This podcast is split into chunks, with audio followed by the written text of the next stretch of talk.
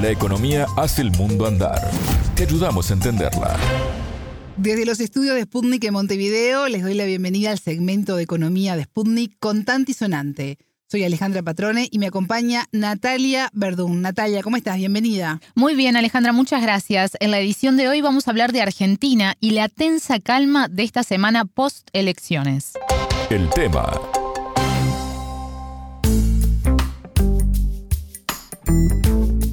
Bueno, el escenario político argentino estuvo agitado esta primera semana post elecciones del domingo 22 por la alianza de Javier Milei con Patricia Bullrich, que sacudió la interna de la coalición Juntos por el Cambio.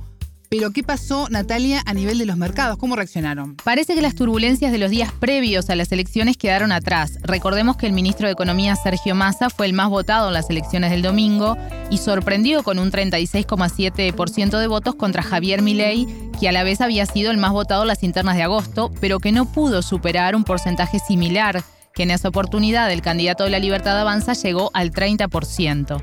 Antes de las elecciones, el dólar paralelo, conocido como el dólar blue, superó los mil pesos argentinos. Hubo declaraciones de Milei que provocaron nerviosismo. Dijo que el peso no puede valer ni excremento. Cuestionó la viabilidad de los depósitos a plazo fijo en pesos y dejó abierta la posibilidad de incautarlos para financiar su pretendida dolarización. En diálogo con Sputnik, el economista Leonardo Piazza, director de LP Consulting, dijo que el resultado de la primera vuelta electoral alejó el miedo que muchas de las propuestas económicas de Milley habían despertado. El mercado no leía bien lo de la dolarización sin dólares, algo que técnicamente es inviable, dijo. Vamos a escuchar un fragmento de la entrevista con el periodista de Sputnik, Sergio Pintado. La entrevista. En el 23 pasa algo que el mercado alejó todos esos riesgos que había, que yo te comentaba. O sea, ya hoy en Argentina no hay riesgo de default de deuda en pesos, no hay riesgo de hiperinflación, no hay riesgo de corralito bancario, no hay riesgo de que el Banco Central se elimine, no hay un riesgo de dolarización. El mercado lo toma bien eso, independientemente que sea más el que gane.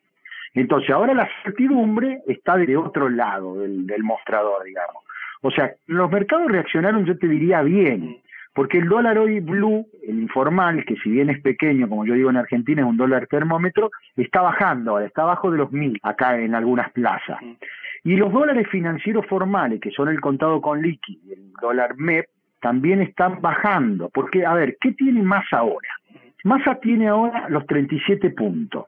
Massa tiene ahora un solo adversario, no tiene dos. Massa tuvo una excelente noticia el domingo que llovió en la República Argentina y en la zona núcleo del, del sector agroexportador, que no es una cuestión menor en Argentina, porque venimos de una sequía que fue la peor en los últimos 100, que nos faltaron 20 mil millones de dólares en la campaña 2022 del año pasado. Y la otra noticia tiene que tiene un pequeño poder de fuego con el tema de que le activaron un swap de China por 6.500 millones de dólares. Entonces, el mercado, ¿qué está leyendo? Que se abrió una nueva transición. Ahora, ¿están resueltos todos los problemas de la República Argentina? No. ¿Qué hay? Una calma, te diría, incertidumbre en que de alguna manera la economía hasta el 19 de noviembre no va a tener nada disruptivo como lo que se preveía. El discurso de Milei era contra lo que él llama casta, en referencia a los políticos, y bregando por la dolarización de la economía argentina, así como eliminar el Banco Central. ¿Qué pasa ahora? Ya vimos que armó una alianza con Patricia Bullrich, la tercera en el resultado del domingo, a quien le había dicho montonera asesina. La alianza fue impulsada por el expresidente Mauricio Macri y esto provocó quiebres tanto en la coalición Juntos por el Cambio, a la que pertenecen Bullrich y Macri, como dentro de la libertad avanza de Milei. Pero los aspectos económicos parecen haber quedado relegados por ahora. Ya lo de esto de disruptivo de eliminar Banco Central de dolarización ya nadie habla. ¿Me explico? Eso ya se, eliminó, yo te diría. Ahora, ¿cuál es la estrategia que va a seguir mi ley en este nuevo inicio y en este nuevo escenario donde él tiene que va de atrás? Es lo que todavía no se dio. No vimos un, a un Javier Milei luego de este resultado consolidando, focalizando, haciendo fuerza su plan económico, como lo hizo antes, ¿entiende? Con lo cual hay que ver ahora. Ahora lo que son, eh, a ver, están en campaña y están jugando, están tirando, son eslogan político. Todavía no lo veo. Lo que sí se ve muy bien acá es masa, con esto que yo te digo. Aparte, masa ya toma medidas. El entrevistado destacaba que Massa ya tomó medidas, Natalia. Así es, porque en las horas posteriores a la elección, el candidato y ministro de Economía definió una nueva cotización del dólar oficial para exportadores y liberó montos de la divisa norteamericana desde el Banco Central para el sector importador. O sea, la primera medida que toma saca un dólar formal, ¿no? Para la exportación, que dice que el 70% lo liquiden a 350 pesos porque el dólar formal oficial está fijo en 350 y el 30% se liquida un dólar de contado con liqui. Eso significa que el dólar promedio para las exportaciones a partir de ahora es 530.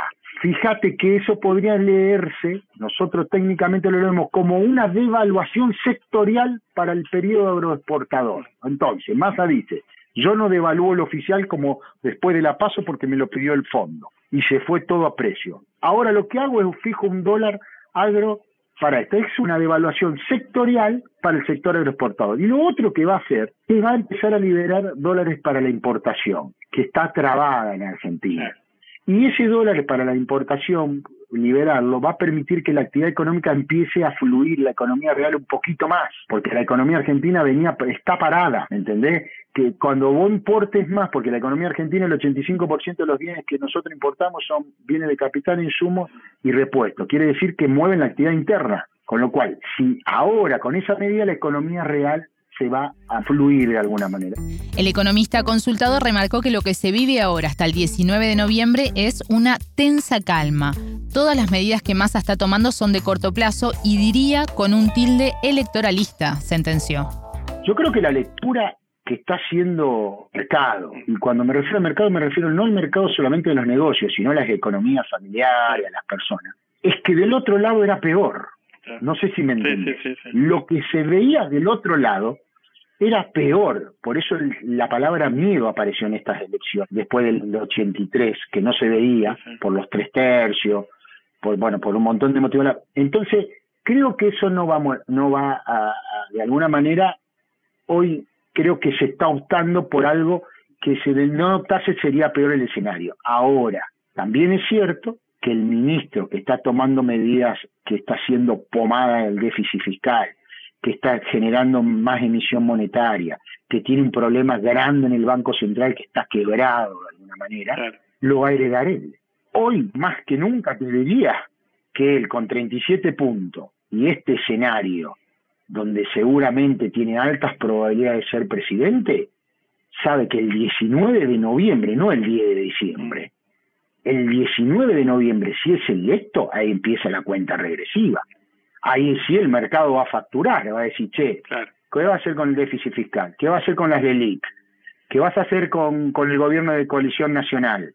Va, ¿Qué vas a hacer con el cristinismo? ¿Qué va a hacer con la cámpora? ¿Qué vas a hacer con las reservas? ¿Cómo vas a manejar el nuevo acuerdo con el Fondo Monetario Internacional? Ahí se terminaron los eslogan. Porque si él no es presidente, se abre otra transición que va del 19 de noviembre al 10 de diciembre en el caso de que gane Milei. Con lo cual, Argentina viene de transición en transición y eso es muy malo, porque los problemas estructurales de la economía no se solucionan. Acá gane quien gane, hay cosas que solucionar. los precios relativos las tarifas atrasadas, el dólar oficial atrasado, ¿se entiende? El balance del Banco Central quebrado, el acuerdo con el Fondo Monetario Internacional que no se sabe qué es, porque yo, eh, nosotros les damos y ellos nos dan, reservas netas negativas, o sea, gane quien gane, las decisiones estructurales que tiene que tomar la Argentina van a ser duras y, y, las tienen que comunicar bien, con una inflación alta como la que tenemos. Nosotros ahora se va a estancar ahora en el 10%, pero estamos hablando de inflaciones interanuales del 150%, 160%, en alimento el 400%. O sea, todos esos problemas no están resueltos, y mucho menos están resueltos. Lo que uno espera o lo que uno aspira como análisis que nosotros estamos haciendo, que si en el caso que gane a partir del 19 de noviembre, no, no hay que ni esperar hasta el 10 de diciembre. Ahí ya va a empezar la primera batería de, mm. de medidas, reacciones, armado de gabinete, quién va a ser su ministro de Economía, etcétera, etcétera, etcétera. Todas las medidas que Massa tomó son de corto plazo. Te diría con tilde electoralista. Tanto la de ganancia de cuarta categoría, como la de los bonos que, repartió el plan Platita, y como la utilización del SWAT China, que no es gratis.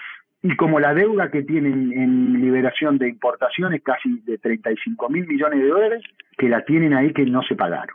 ¿Se entiende? Nada es gratis lo que está haciendo. Por eso digo, cuando nosotros hablamos en Argentina de tensa calma es mirar el corto plazo. Porque yo lo que yo te diría que si hubieras vivido un resultado distinto, podríamos estar hablando de un escenario peor. Escuchábamos al economista Leonardo Piazza, director de la consultora argentina LP Consulting. Muchas gracias, Natalia. De nada, las órdenes. Hasta aquí con Tanti Sonante. Pueden volver a escuchar este programa por sputniknews.lat. Contante y sonante desde Montevideo.